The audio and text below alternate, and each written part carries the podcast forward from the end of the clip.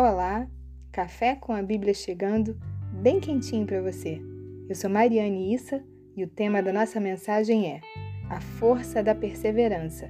E para isso, nós vamos ler uma passagem que se encontra no Evangelho de Marcos, no capítulo 5, dos versículos 25 a 34, que dizem assim: Aconteceu que certa mulher que havia 12 anos vinha sofrendo de uma hemorragia e muito padecera a mão de vários médicos tendo despendido tudo quanto possuía, sem contudo nada aproveitar, antes, pelo contrário, indo a pior, tendo ouvido a fama de Jesus, vindo por trás dele, por entre a multidão, tocou-lhe a veste, porque dizia: Se eu apenas lhe tocar as vestes, ficarei curada.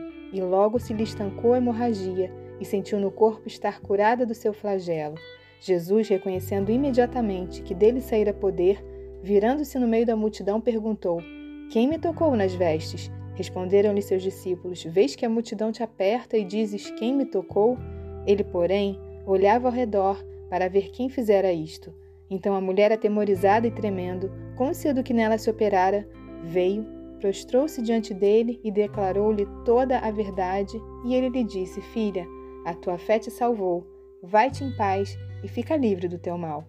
Essa é uma mulher que muito me admira por sua coragem e por sua perseverança. Ela sofria de uma doença que lhe causava um fluxo de sangue anormal e certamente ela já devia estar enfraquecida, com sua saúde debilitada. Na época de Jesus, as mulheres que estavam no período menstrual eram consideradas impuras, e assim as suas roupas, aquilo que elas tocavam, as coisas que elas usavam, e qualquer pessoa que as tocassem seriam consideradas impuras. Então a gente pode imaginar que essa mulher, além de ter o seu corpo debilitado, provavelmente ela também tinha uma alma sofrida, porque certamente ela havia sido excluída da convivência com a sua família, com seus amigos. Ela devia sofrer de uma solidão muito grande. E quantas vezes não é assim que acontece com as nossas vidas? Guerras que se alongam e vamos ficando cansados da guerra. A Bíblia diz que ela padeceu a mão de vários médicos. Certamente, ela tentou todas as soluções. Tal era o sofrimento e o desespero dessa mulher. E em busca dessa cura, ela perdeu tudo o que tinha. Eu acredito que ela devia estar no limite do limite emocional, no limite financeiro, do limite físico. E a Bíblia chega a dizer que ela estava indo a pior. E quantas pessoas, nesse exato momento, não estão passando por situações semelhantes? É um casamento que está em crise há muito tempo e você não vê solução.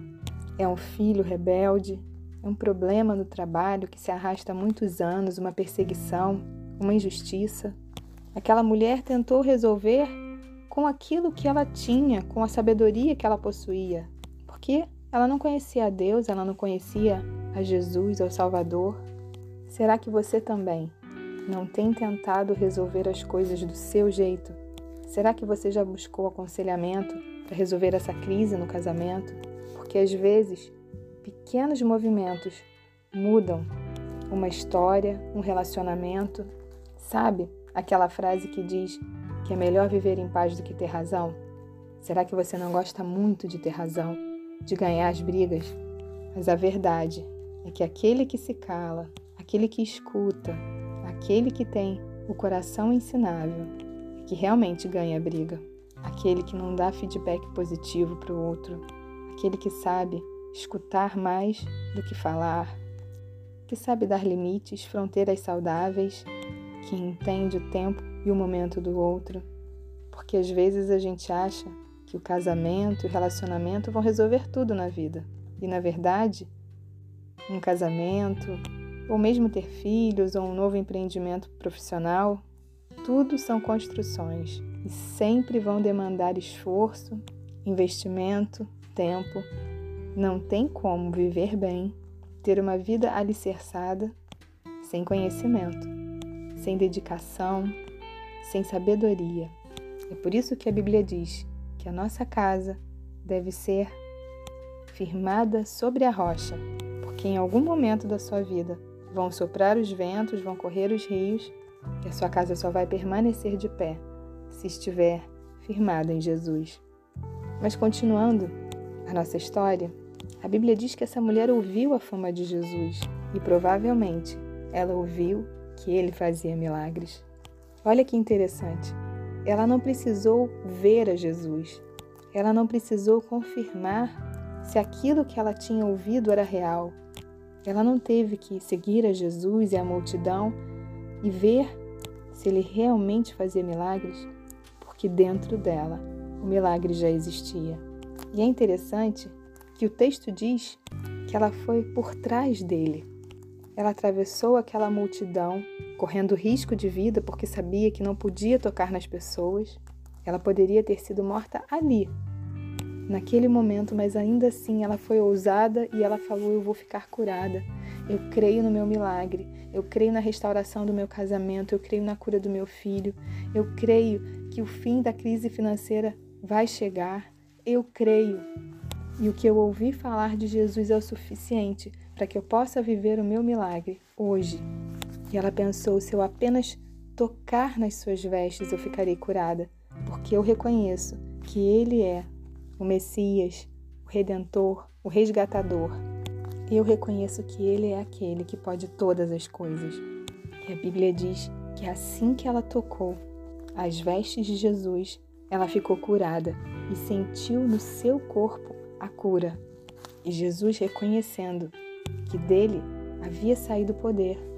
Virou-se no meio da multidão e perguntou: Quem me tocou nas vestes?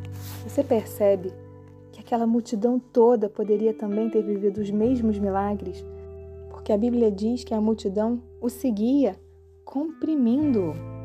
Ou seja, ele estava sendo apertado por aquelas pessoas, e se elas tivessem fé no coração delas naquele momento, elas também teriam sido curadas, libertas, restauradas que elas estavam com Jesus. E quantas vezes é isso que acontece nas nossas vidas?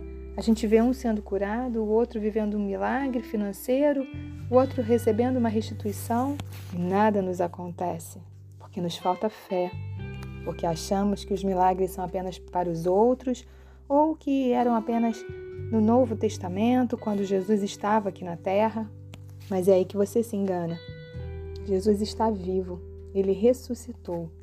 E o poder da ressurreição continua a agir e ele continua fazendo milagres até hoje. Os discípulos perguntaram: Vês que a multidão te aperta e dizes quem me tocou? Jesus procurava aquela mulher porque ele queria ver quem era a mulher com tamanha fé, com tamanha perseverança, com tamanha ousadia, a ponto de arriscar a própria vida para viver o seu milagre. A Bíblia diz que a mulher, atemorizada e tremendo, declarou-lhe toda a verdade. Eu acredito que ela estava atemorizada porque sabia que ela não podia tocá-lo, porque se ela o tocasse, ela o tornaria impuro. Mas o toque de Jesus é o toque que restaura todas as coisas. O toque de Jesus é um toque diferente. É o toque que faz da impura se tornar pura. É o toque daquele que pode chegar em qualquer vida, em qualquer momento, pode fazer novas todas as coisas. E ele termina dizendo: Filha, a tua fé te salvou. Vai-te em paz e fica livre do teu mal. Jesus nos trata com singularidade de uma forma única. Ele conhece o seu coração. Ele conhece a necessidade da sua alma nesse exato momento. E ele te diz: a tua fé vai te salvar. Por isso, assim como essa mulher perseverou, não teve medo e enfrentou a multidão, que você também enfrente as circunstâncias difíceis que podem estar se levantando na sua vida nesse exato momento. Que você toque nas vestes de Jesus e que você receba o milagre que você tanto precisa. Que Deus te abençoe. Um beijo para você.